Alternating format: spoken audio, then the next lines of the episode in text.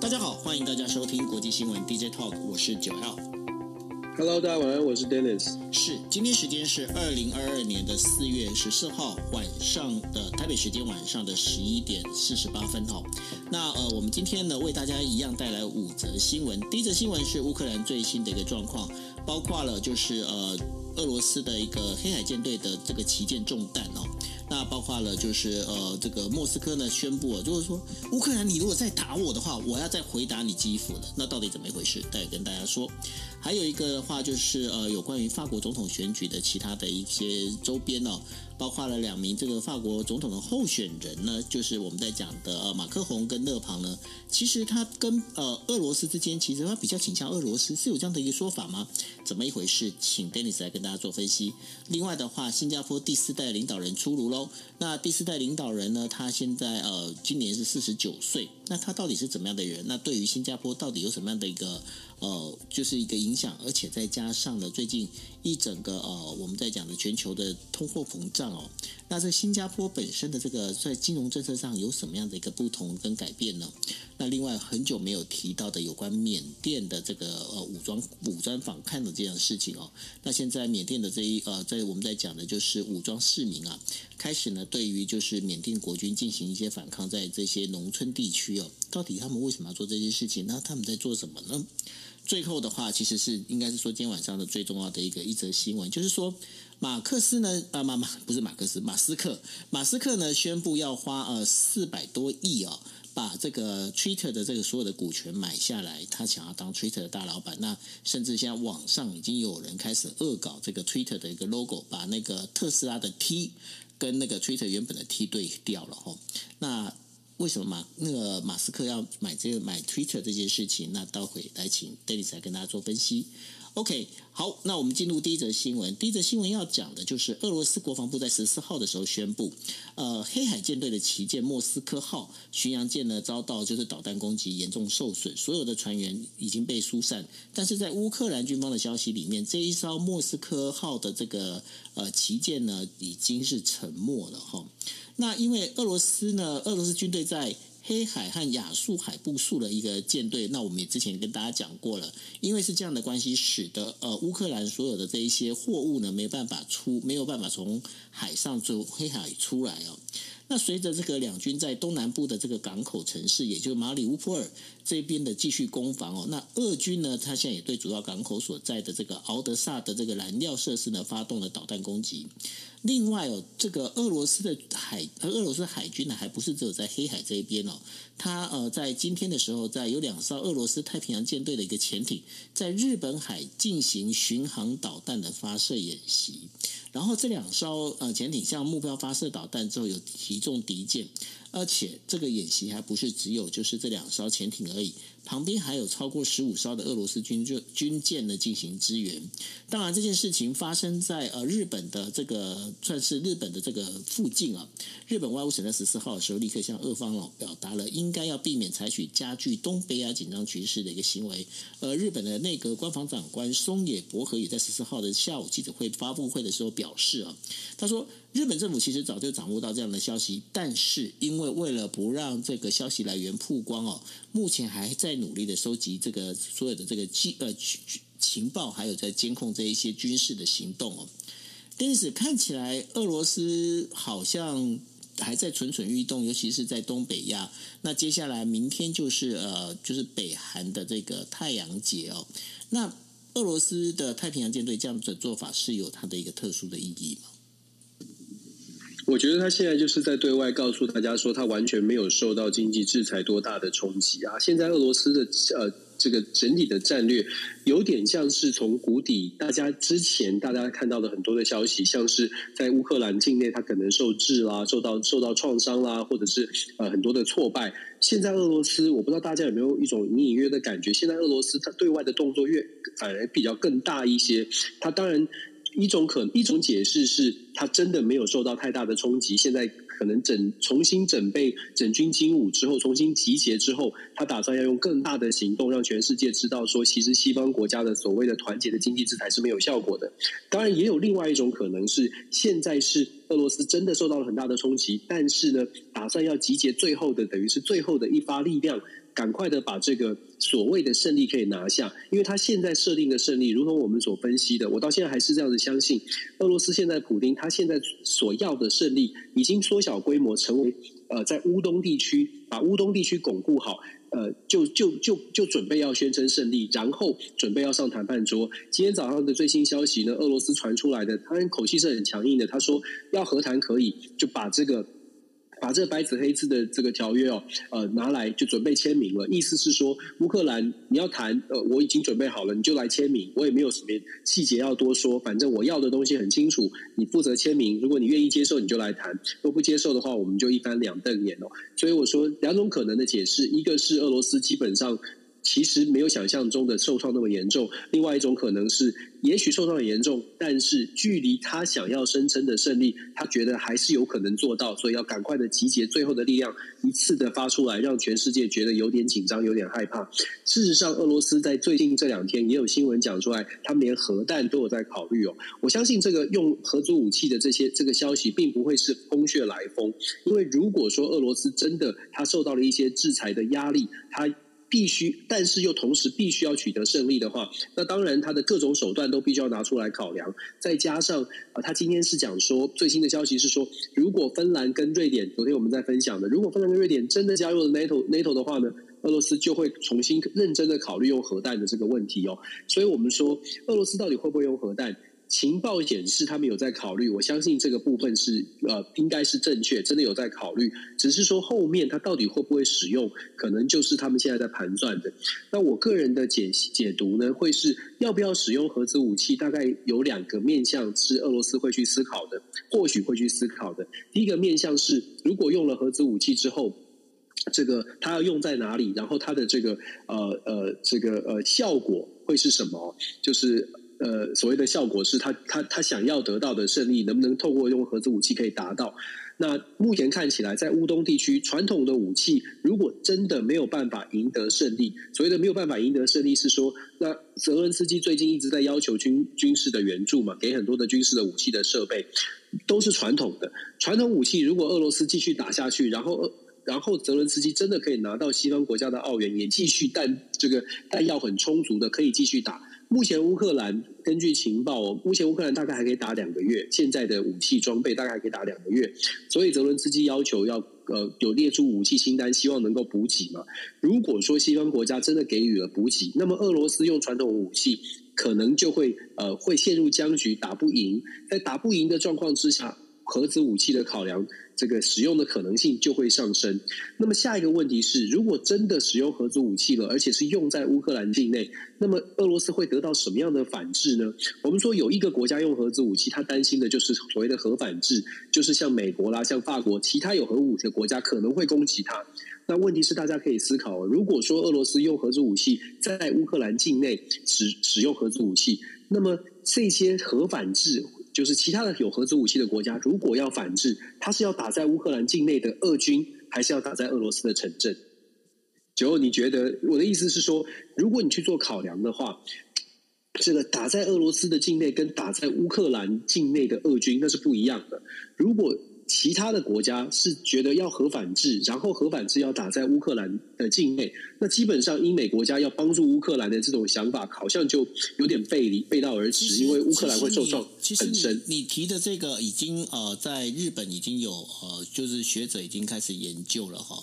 呃，他们在讲，当然就是这个，如果是真的使用核武器的话，那当然第一发、嗯、第一发核武器一定是俄罗斯会先发射，而且那发射的地点呢，一定会是在哪里？一定会在乌东地区，不乌西乌西，对不起，我讲错，乌西地区。为什么在乌西地区？因为他打乌东对他来说，对呃对俄罗斯来讲，俄罗斯不必须把核武器用在乌东，但是他如果一旦放在乌西的话。那这个我们在讲的乌西旁边的话，其实就是波兰。那波兰本身的话，这个部分就能够让那个我们在讲北约北约组织就有借口，就有理由。我们要用借口有理由，我们打双引号好了，他就有理由去做核反制。那这做核反制之后的话，那就不是针对乌克兰，而是完完全全就会针对俄罗斯。也就是说，展开的是第三次世界大战的一个开始。没错。对，没错，这就是重点了。所以这就是俄罗斯在盘算的时候，他要他要赌的是这场世界大战，这场第三次世界大战会不会开打，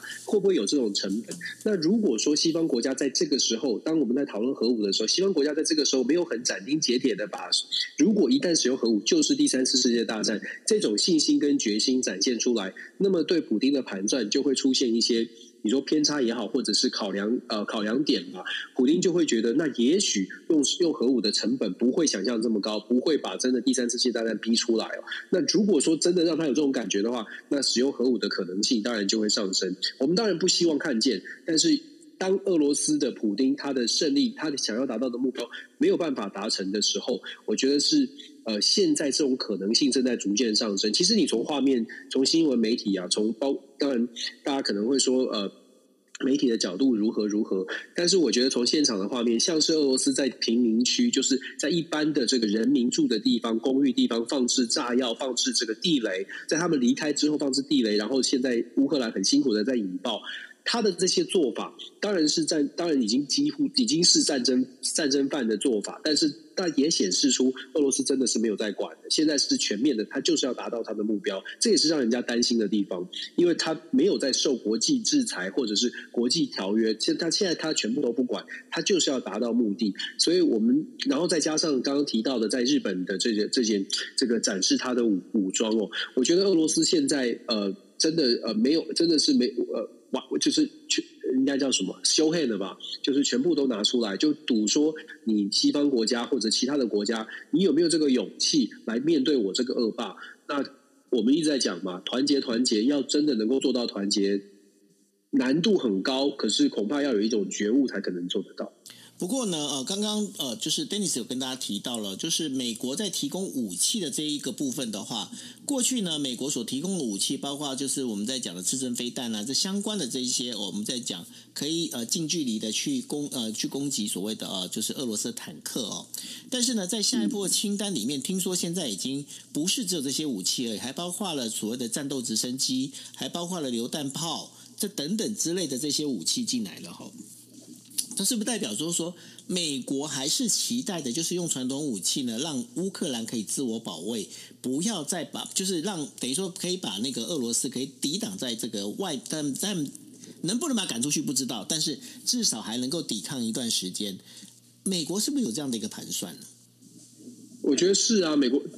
我觉得也一样的，这是两个面向。第一个面向是美国当然是希望可以给乌克兰更多的支持，然后让他们能够守得更久。但是另外一个面向，其实在美国现在也有不少人开始在讨论，包括学者的评论也开始出现了，甚至在跟联合国的角色部分的讨论也出现一些评论。评论什么呢？如果继续就是按照这种形势发展下去，乌克兰大概还会需要持续的，如果持久战还会持续的需要。就算它是传统武器，它可能也要持续的需要。那西方国家也要必须持续的供应。而且，如果说呃俄罗斯还呃坚持要继续打的话，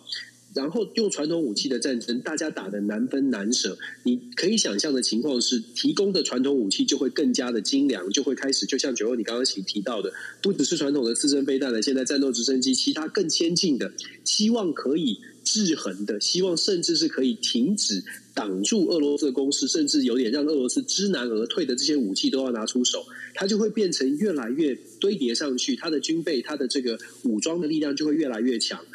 这种气氛跟这种实际的进展呢，它会引导的是这个战争，只要只要没有这个决定性的这个胜败，它就会继续往下走。那继续往下走，升高到某一种程度，就如同我们所说的，为什么核子武器的考量的可能性会使用的可能性会升高？因为对普丁来说，他要他就是必须要胜利，因为这个胜利，他对他好讲的好听是对是关于俄罗斯的存亡，可是大家也都知道，其实普丁在一定要的胜利，是因为这跟他自己的存亡是有关系的，所以才会说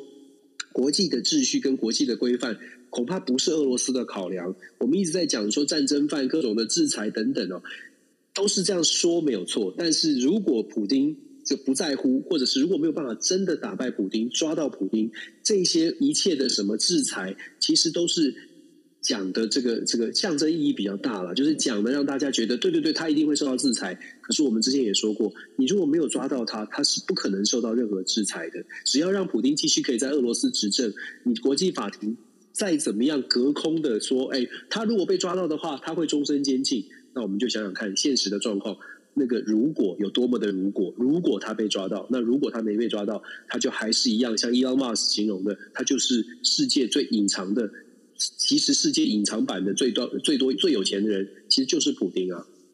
是啊，所以呢，呃，这个。普丁这样接下来的这个整个状况会是怎么样哦？我们还持续观察下去。但是呢，还是要跟大家提醒的哦，就是说在五月九号之前呢，其实也就是这两个星期呢，对呃乌克兰讲乌克兰来讲的话，其实是一个非常关键的一个时刻，因为对于普丁来讲，普丁就是要五月九号的时候能够在这个祭典里头，他能够有一个可以摆上那个祭台的一个羔羊哦。那这是他想要做的一个事情。那当然了，我们也这在谈完普丁之后呢，我们要把这个镜头拉回到就是法国总统选举，在四月二十四号法国总统第二呃就最后一次的投票之前呢，目前为止马克宏的一个地位还是处于领先的。那这也让欧洲还有一些欧欧盟还有一些欧洲的高级官员呢，他们可以稍微的不用那么担忧哦。不过呢，必须要讲的就是说，勒庞他还是有可能当选总统哦。如果一旦勒庞他当选总统的话，其实呢，他不只是会退出北约这个军事组织哦，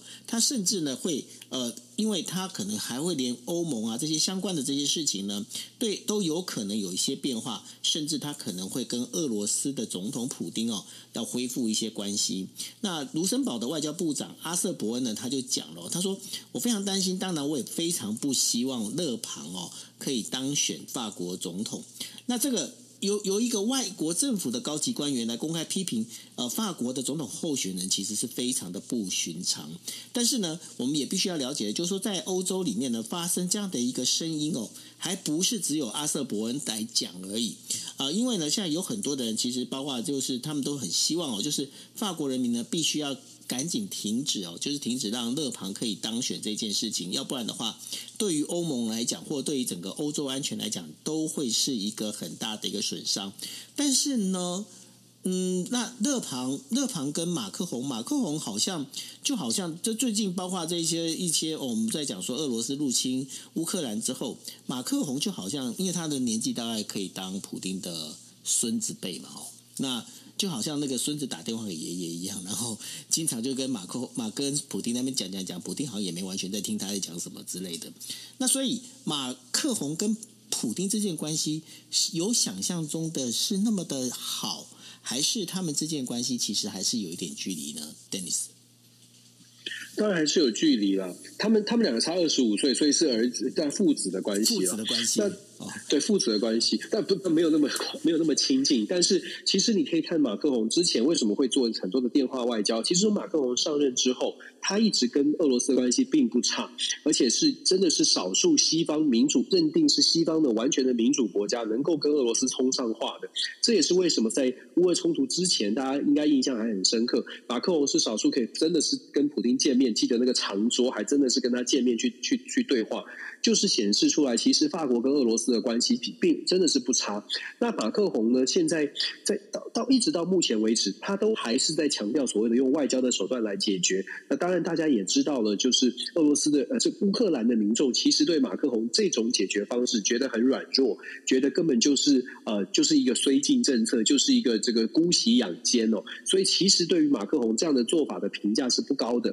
甚至是反感的。那如果说对马克龙的评价是反感的，那他们可能更不喜欢勒庞了，因为勒庞基本上是说不要去制裁俄罗斯，就是应该要跟俄罗斯保持好关系，尤其是法国应该从法国利益的角度来出发，跟俄罗斯保持关系，让法国的能源价格可以稳定，让法国的经济不受影响。因为他去强调的是，就像其实勒庞所主张的，就是觉得乌俄之间的关系那是他们的历史渊源，他们自己要解决哦。事实上，马克宏也讲出类类似的论述，因为马克宏在这两天讲说，乌俄之间的冲突，他们其实可以很好好好的外交的斡旋，可以好好的和平，因为他们两个国家其实是像兄弟般的国家。这个话哦，其实是有引起很大的反弹，尤其是乌克兰的民众被打成这样的时候，法国的总统去讲说他们其实有兄弟兄弟情谊，这个时候恐怕。呃，乌克兰人民一点都不想听这个，这也是为什么目前法国的这两个总统啊，其实对俄罗斯的态度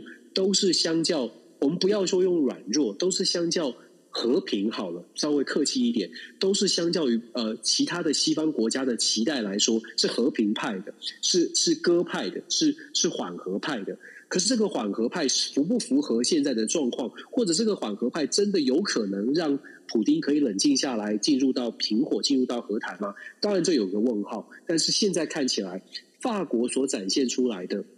尤其这两个人是法国民众挑投出来前两名，虽然第三名的左派是比较是其实是比较反俄罗斯，但是第三名他就第三，他没有办法机没有机会执政。这也是为什么有一些法国的人会说，那第二轮投票算了，反正一个中间偏右，一个极右，都是我不想要的，所以我干脆不投票。我们昨天还在讲说投票率其实很重要。现在的法国如果再深层进进入深层一点的讨论，我昨天看了一个呃数民调的数字分析哦。比较令人担心的是，法国现在选出的两个零呃两个可能的，其中之一一定会成为法国的总统。它反映出什么？它反映出法国人民，尤其是年轻世代，对于欧盟的能力，或者是所谓的国际合作的效果，是大大是有大量的怀疑的，是非常怀疑的。他们觉得说，欧盟其实效果不呃这个不彰。国际合作根本没有办法做到任何事情，为什么我们这么说呢？如果你看呃从民意民调的这个数字，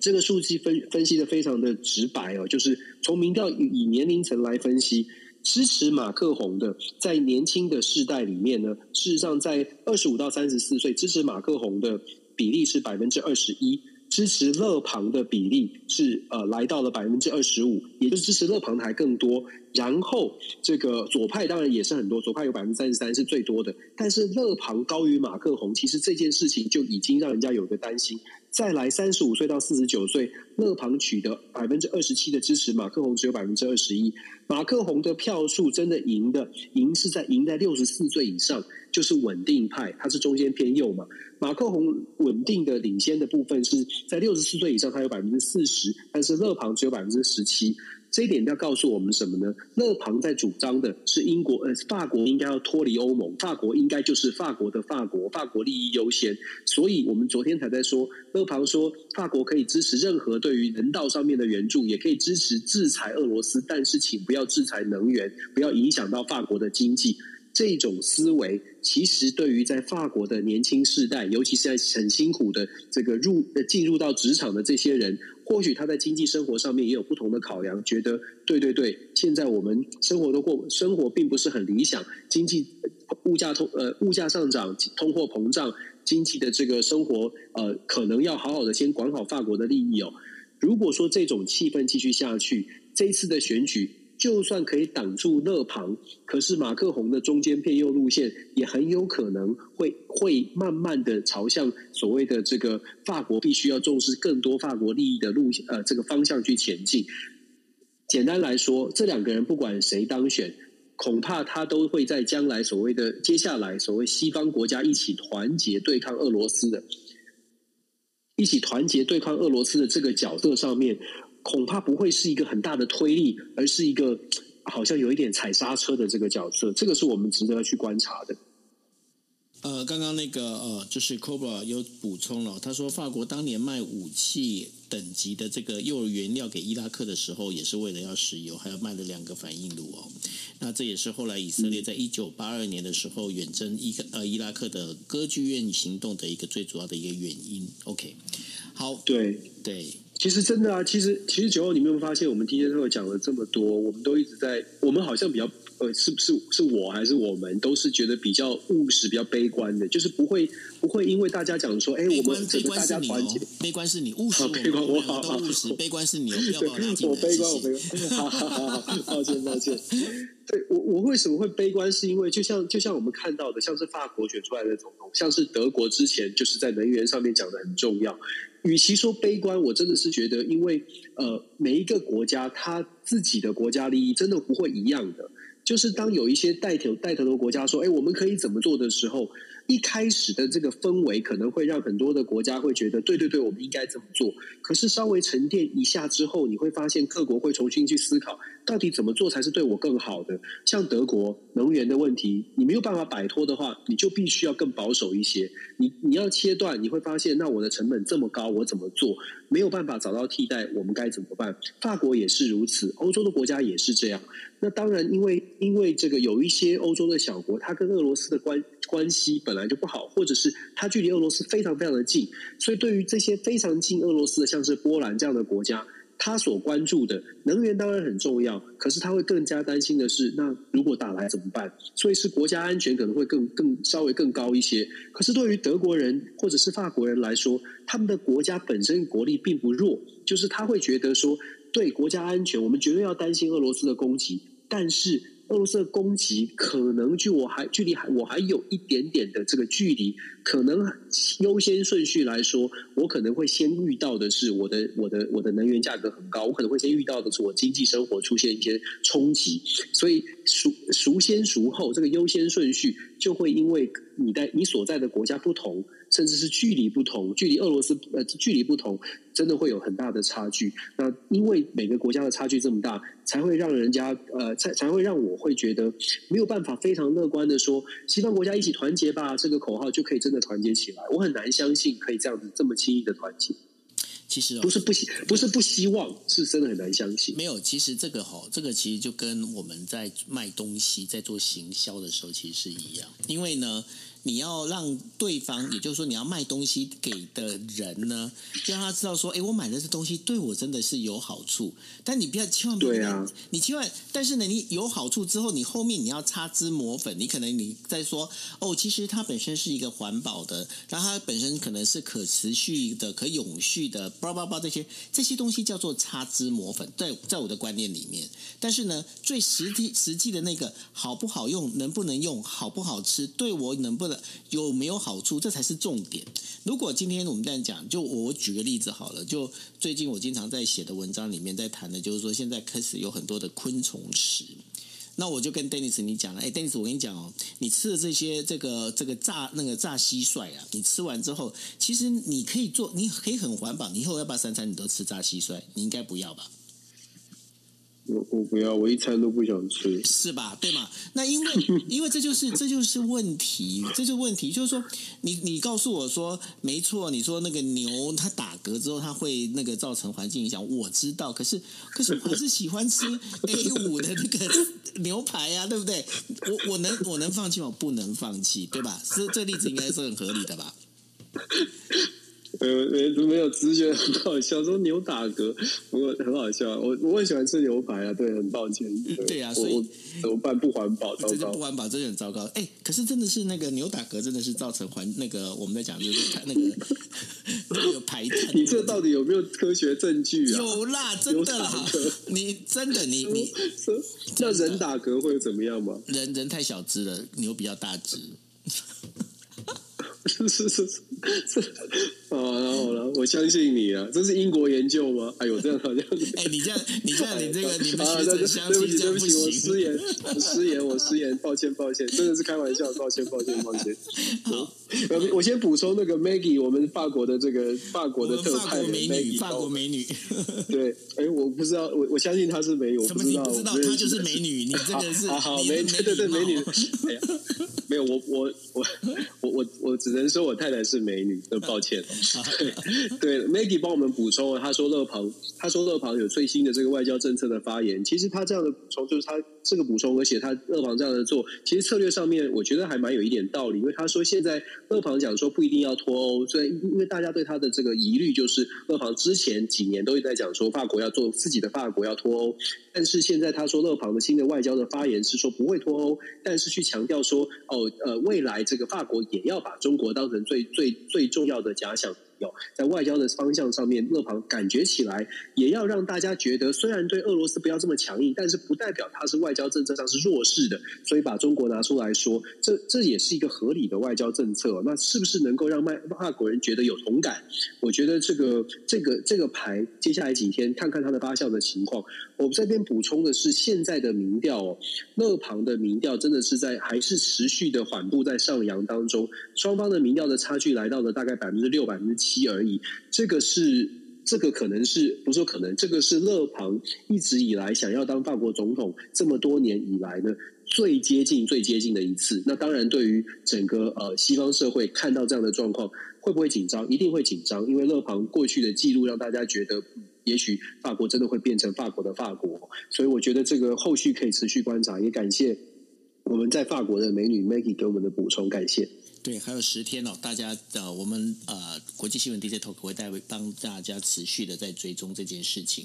好，那我们进入第三则新闻。第三则新闻呢是要谈到的，就是新加坡总理呃李显龙呢，在十四号的时候，他在脸书上表示哦，他说呃，我们的财政部长黄循财今年四十九岁哦，他将会成为下一代的新的领袖。那呃，李显龙他未来会做的事情呢，他会先进行内阁改组，然后将黄循财呢提升为一个副总理。到了二零二五年的。时候举行下一届的一个总统大选之后呢，呃，在这下一届大选之后呢，然后再让这个呃黄循财呢能够呃就是回到这个总理的这样的一个职位哦。那呃李显龙他也说了，他相信。黄循财还有他的团队呢，会为新加坡人民带来做最大的一个努力哦。那他同时他在讲，就是说，呃，决定黄循财当下一代的这个领导人这件事情呢，是呃这个下一个世代的这个所有的政治家他们集体决定，并不是李显龙个人单独拍板定案的一个事情。但同样的，因为黄循财他本身是呃新加坡财政部长，那所以呢，新加坡金融以及金呃金融管理局哦，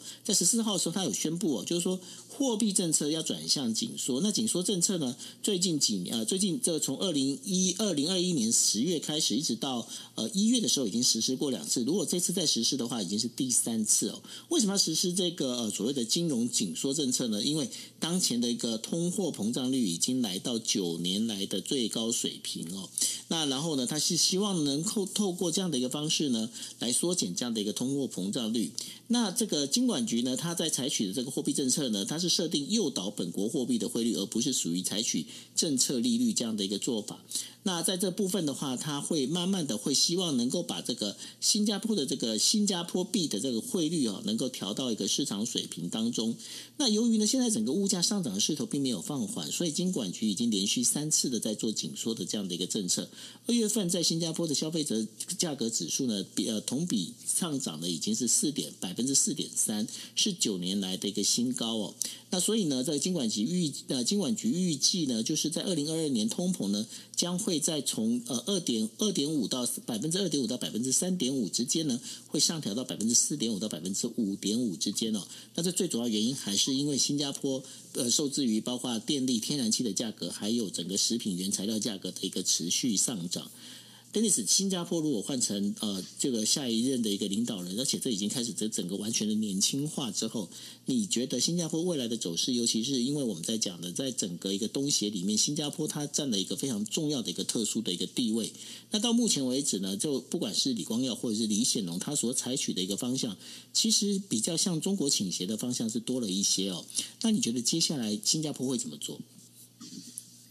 新加坡现在接下来挑战还蛮多的，因为在新的新的时代，其实这个黄循才，呃，首先我们先说黄循财，黄循财当然就是很传统的新加坡的 meritocracy，就是精英政治的呃接班人的这个培培育的方式，就基本上在新加坡呢，你要你从你从小读书读得很好，然后你对公共书又有兴趣，你大概在高中大学的时期就会被人民行动党给网罗。他们很像，其实过去像是传统的这个列宁式政党，很早就开始寻寻找精英，透过各种奖学金的方式，从中去找到未来可能可以从政的人士哦。所以，新加坡的官僚体系体制其实一直以来都是精英的，非常精英、非常优秀的。那黄循财也不例外，他是拿新加坡人民行动党的奖学金到美国到呃到美国训练这个呃威斯康星大学呃 Wisconsin Madison，然后接下来又到。呃，又到了 Michigan 去念了这个呃硕士，然后哈佛公共管理学院的这个领领导人员的专班的这个硕士。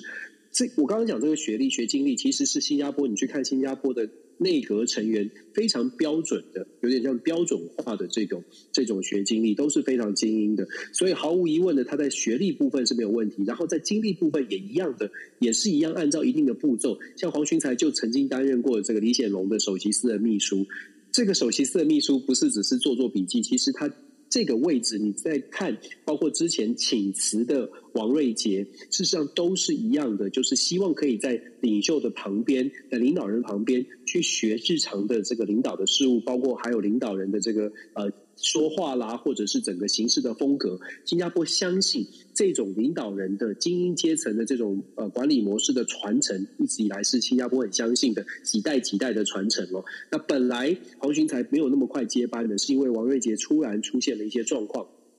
呃，如果是应该是王瑞王瑞杰没错，王瑞杰这个呃本来的这个呃接班人出现了一些身体的状况，呃有有。传出他是曾经在这个曾经有这个脑肿瘤的问题哦。总之呢，王瑞杰他不做了之后，就马上出现了一个落差。所以经过了多的一年多的时间，好好的来思考之后，现在推出的这个王寻黄寻才，那就像我说的，他是精英。但是黄循财会面临的挑战，第一个挑战呢，可以大家想象的是，人民行动党是新加坡最大的政党，黄循财会遇到一个第一个挑战是新的这个第四所谓的 four generation，他们叫做四 G 的领导团队，是不是全部都扶起，对他有所这个呃驯服吧，或者是对他服气哦？因为他毕竟他比较年轻，他四十九岁。好处是因为提早让他接班，所谓的提早是指李显龙其实现在还是可以，还是可以掌握一些权力，所以李让他明年接班之后，李显龙虽然退了，会像他当年他爸爸李光耀退了之后，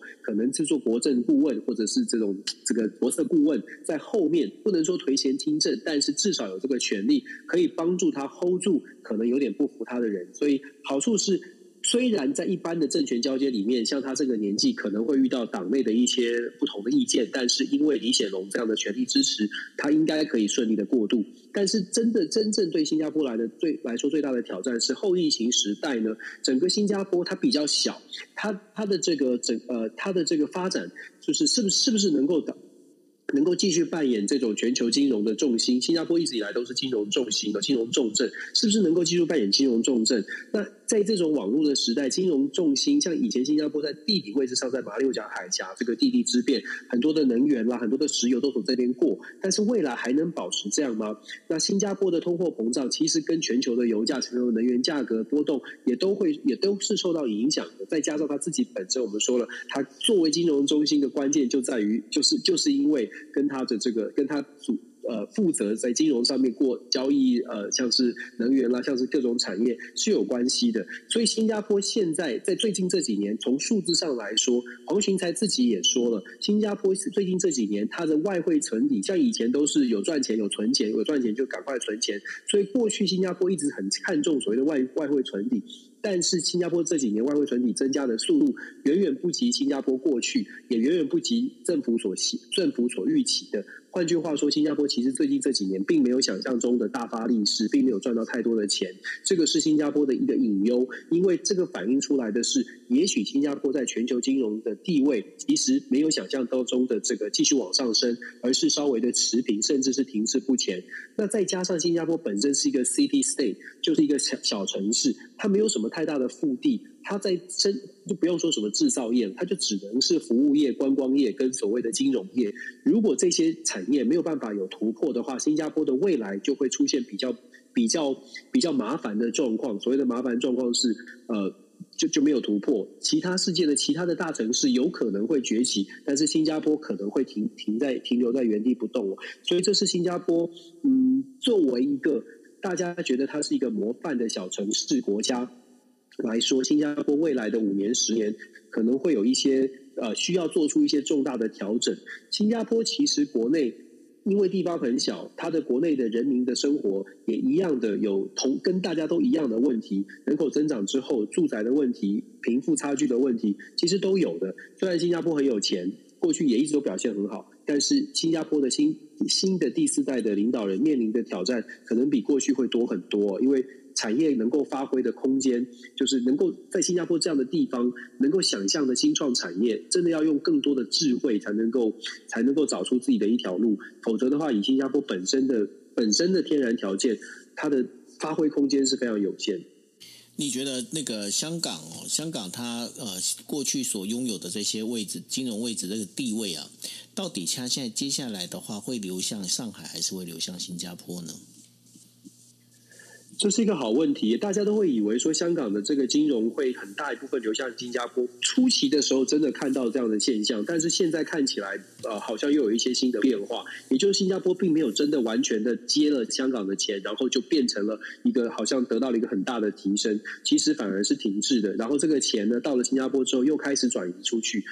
主要我我自己觉得啦，像是大财团、大企业来到新加坡之后，他其实他还是希望这个钱是可以继续投资，而不是就是退休了就把他账设一个账户留在新加坡。可是，在新加坡你要投资，你要在就就近投资，它的就近投资的这个嗯机会跟条件，老实说没有上海多，没有其他的。呃，大城市、大国家来的多，这是新加坡一个我就说的天生条天然条件上面的一个劣势。所以，新加坡的挑战在于说，到底能不能有一个新、有一个更创新的产业创造出来？这个创新的产业不见得是一个全然的新新的产业，而是它能不能有够有这种高附加价值？我们说高附加价值更有智慧的经济。金融市场也可以做，但是金融市场有什么做更新的金融金融的操作的东西？也许 NFT，也许变成 NFT 最大的市场，就是要很多的，要有更多的创意，让新加坡变成一个很活的，就是资金可以进来的地方。如果用传统的方式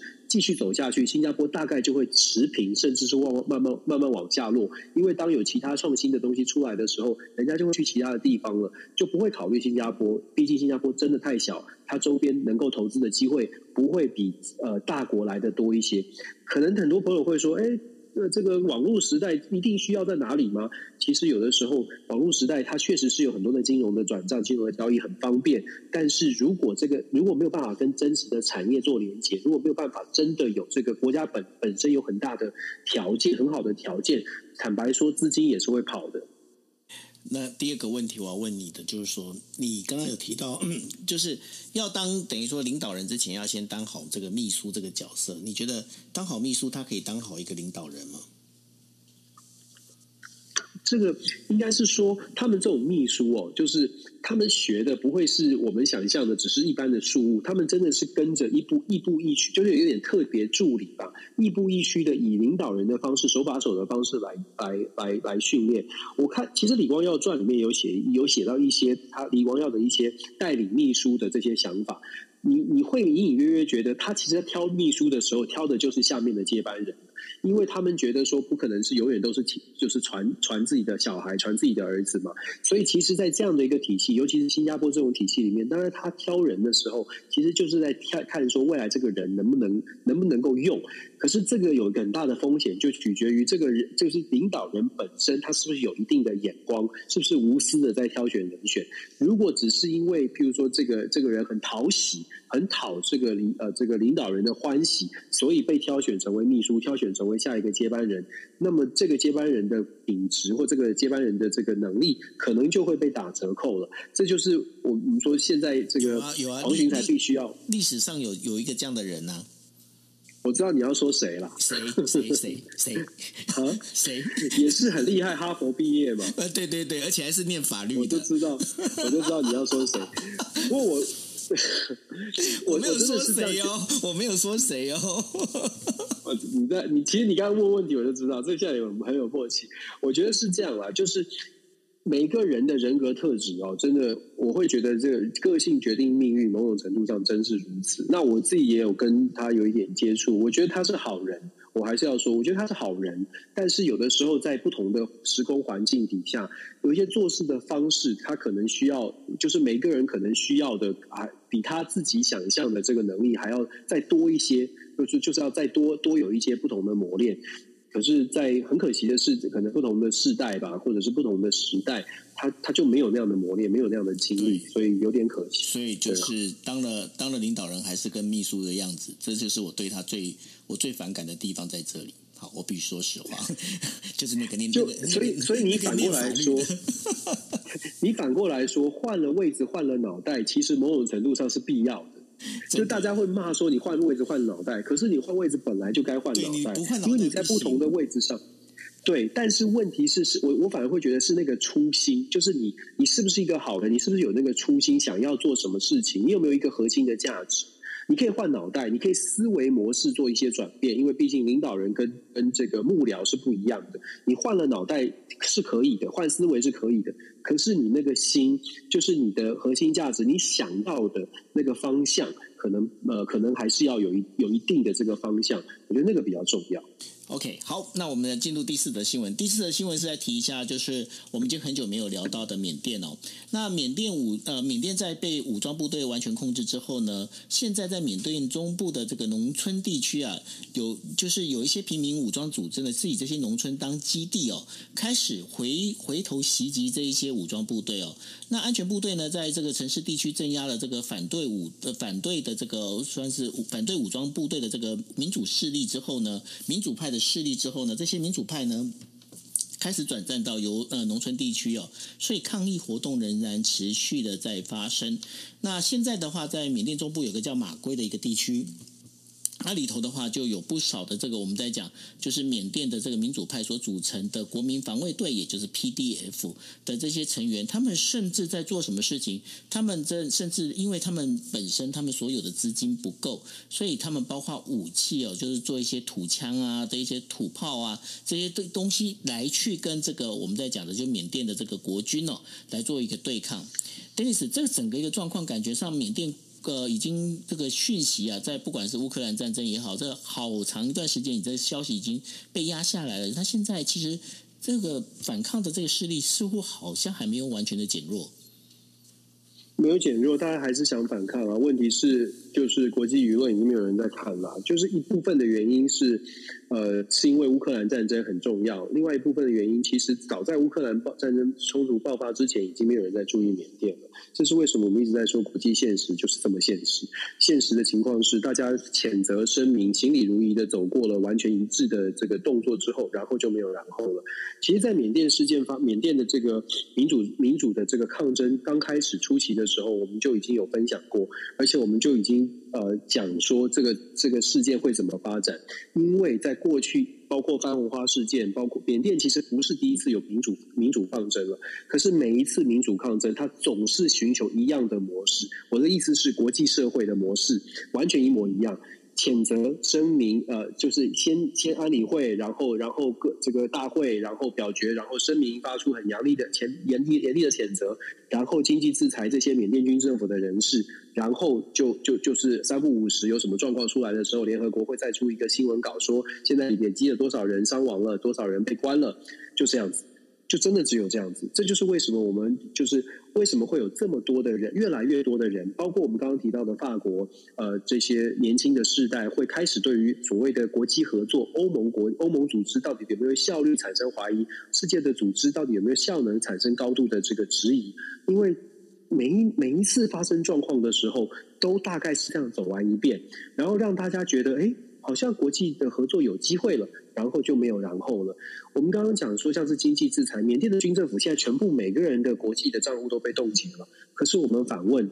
他有在乎国际账户被冻结吗？他在国内作威作福，他根本不出他的缅甸，他怎么会在乎说他在瑞士银行的账户？如果他有瑞士银行账户的话，他至少呃，可能那个钱还就是这个在海外的钱可能拿不到，可是在国内他一样呼风唤雨啊，就像 Elon Musk 形容的。富比士杂志调查了这么多的有钱人，伊隆马斯其实有点抱怨，他说：“你们总是说我是很有钱的人，可是别忘了，有一些有钱的人根本是追都追不到的，他们比我更有钱，你们怎么不去找他捐钱啊？”类似这样。那普丁就是啊，伊隆马斯会说，普丁其实才是世界上最有钱的人，因为根本就不可能调查他有多少钱，你也不知道他的人脉、他的钱藏在哪里，所以我。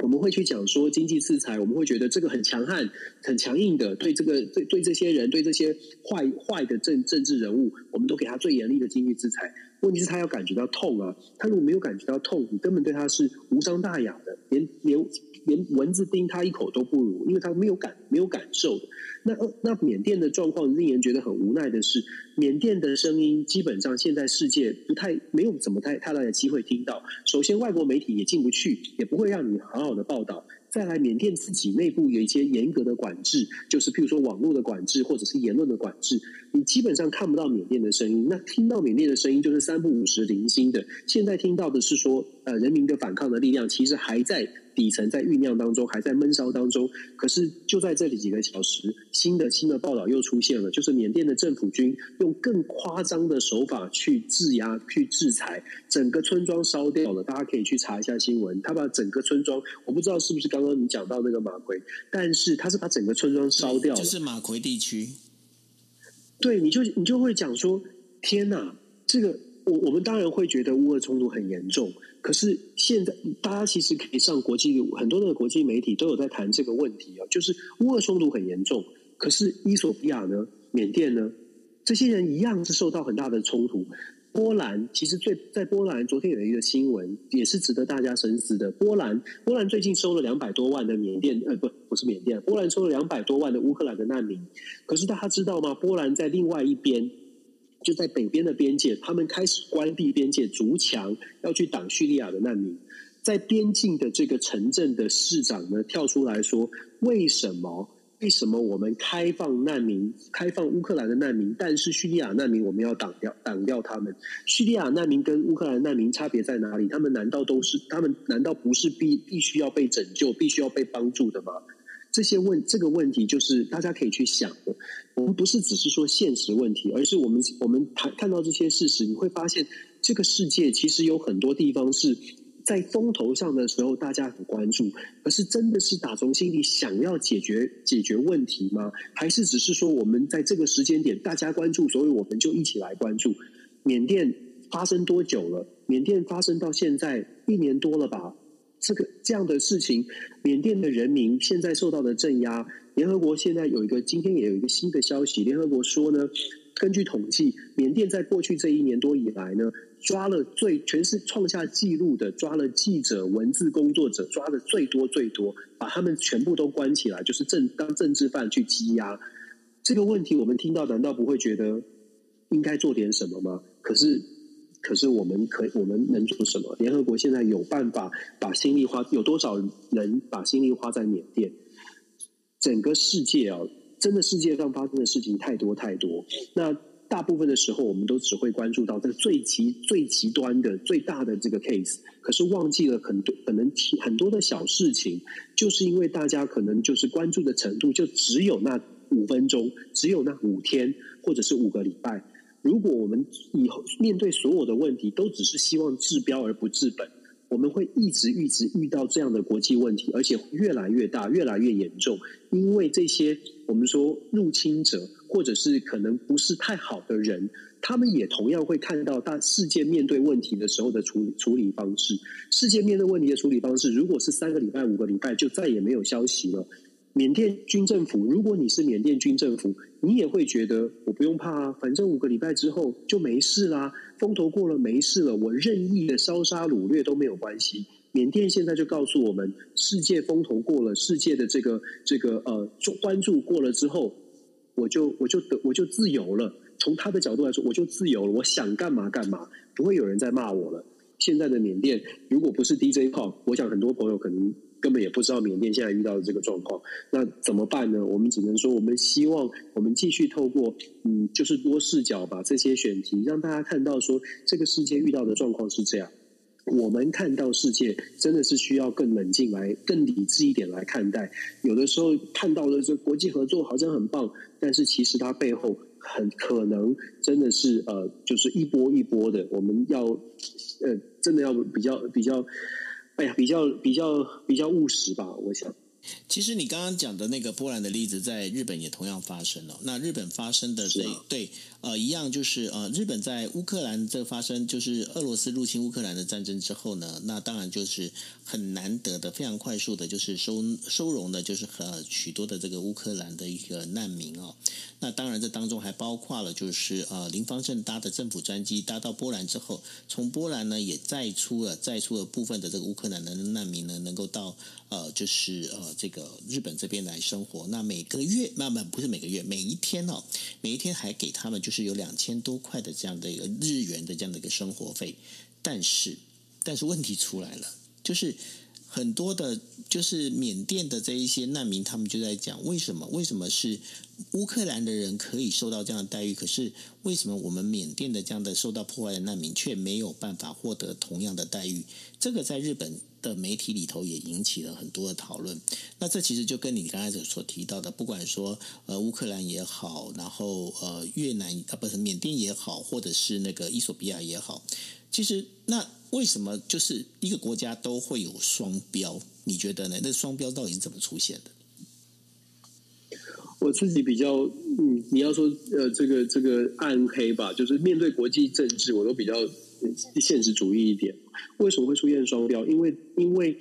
什么样的话题有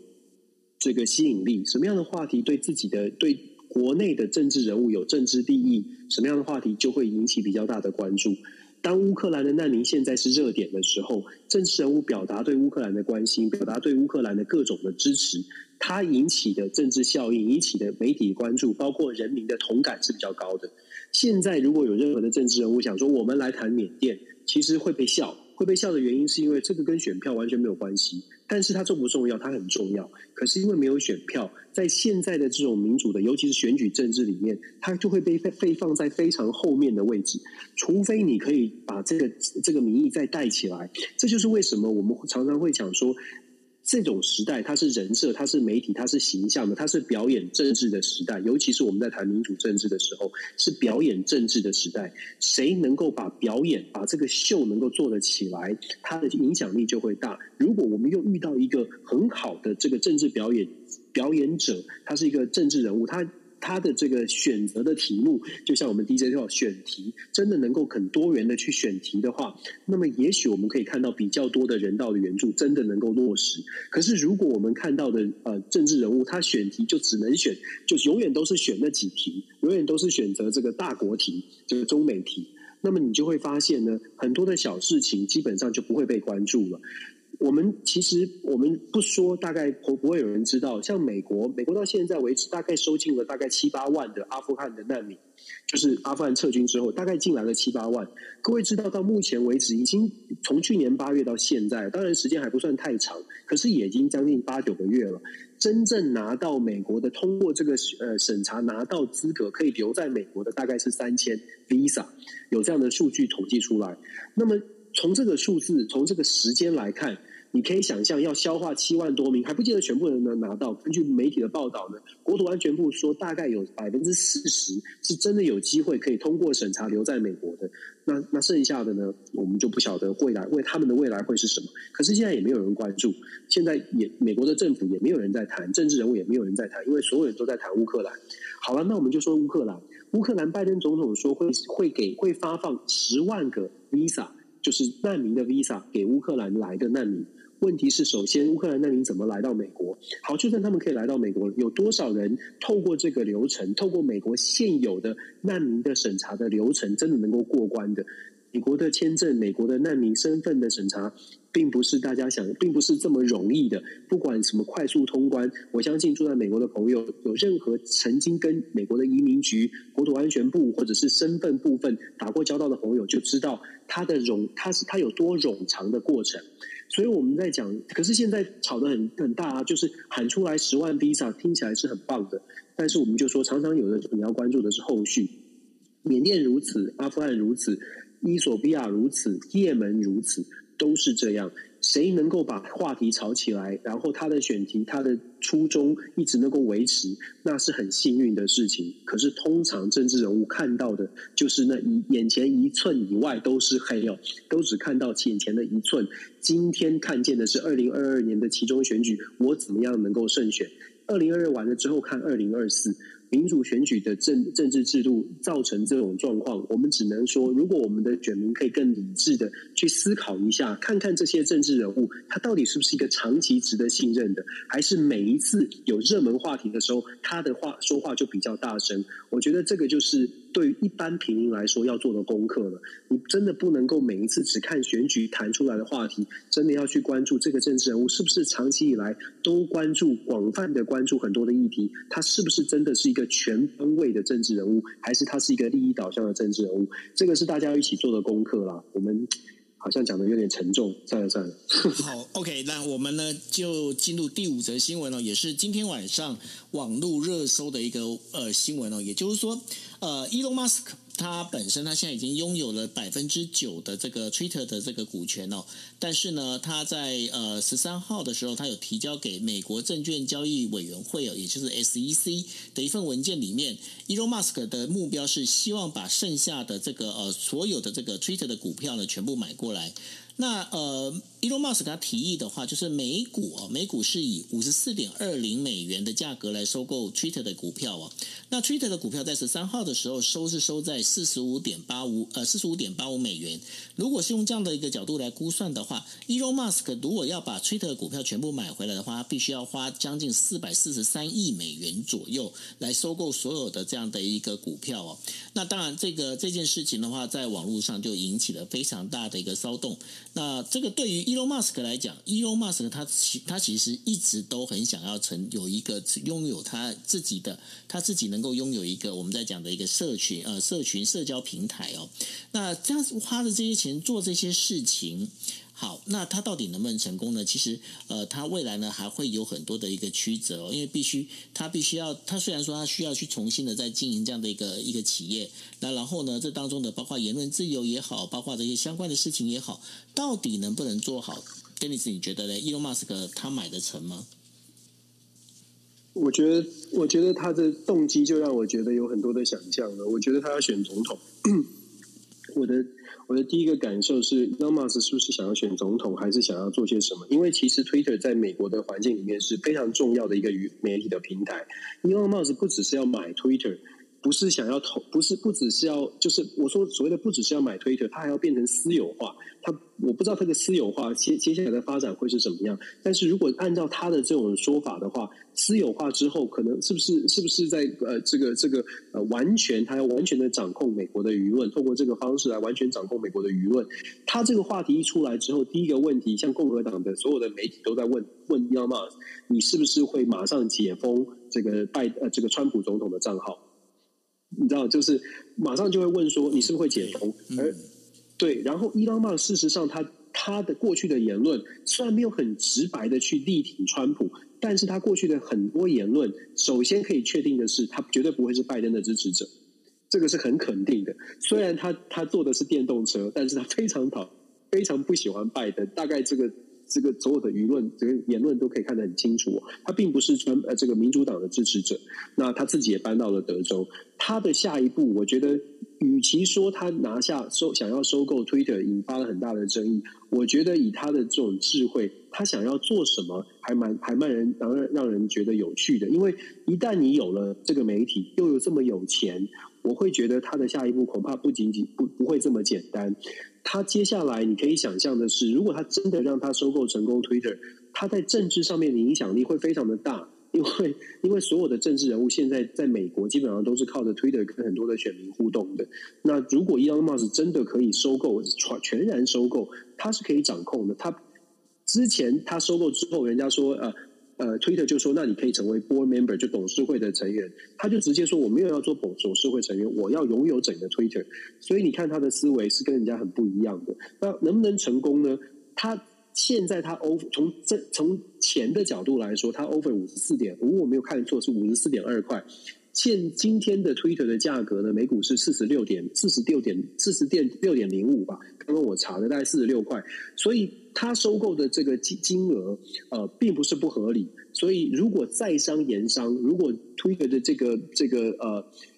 董目前的董事会目目前的经营者觉得我不想干，我觉得啊就算了，这个赚赚一笔钱就就就离场了，然后给 Musk，Elon Musk 好像也不错。如果有这种想法的话，那也许这个在商言商会觉得这个是一个 good deal。但是我要说的是，我觉得如果真让他拿下来的话，Elon Musk 真的是在经济。在在这个呃言论上面，它的影响力会非常的惊人。我比较，我我其实是会担心的，我个人是比较担心的。所以你你问我他能不能拿下，我会说我不希望他拿下，因为我会觉得政治经济已经不分家，然后又能又有一个人是政治经济可以掌控的，呃，这么这么大这么强势的一个一个呃 P O 呃 P O L，我我觉得是可怕的，我会觉得是可怕的。对于整个民未来美国的民主。不见得全然是好事。当然了，这个是假设 Elon Musk 可能不是这么这么的民主，当然他他也有可能是一个民主的向往者、支持者，我不知道。但是从过去他的言论看起来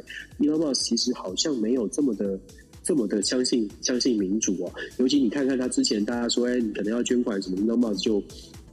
就有不同的意见嘛，所以我们呃静观其变吧。我我觉得现在今天他们会做决定嘛，好像董事会会开会。我我希望我我不我不敢预测，我只能说我希望这件事情可能还是要 hold 住吧，比较保我可能比较保守一点。你刚刚的语法就跟我们刚刚在谈法国总统选举的时候，呃，那个卢森堡外交部长阿瑟伯恩他讲了一句话，他说我对此非常担心，我希望勒庞不要当选法国总统。大家现在都只能用这种方式来说话了。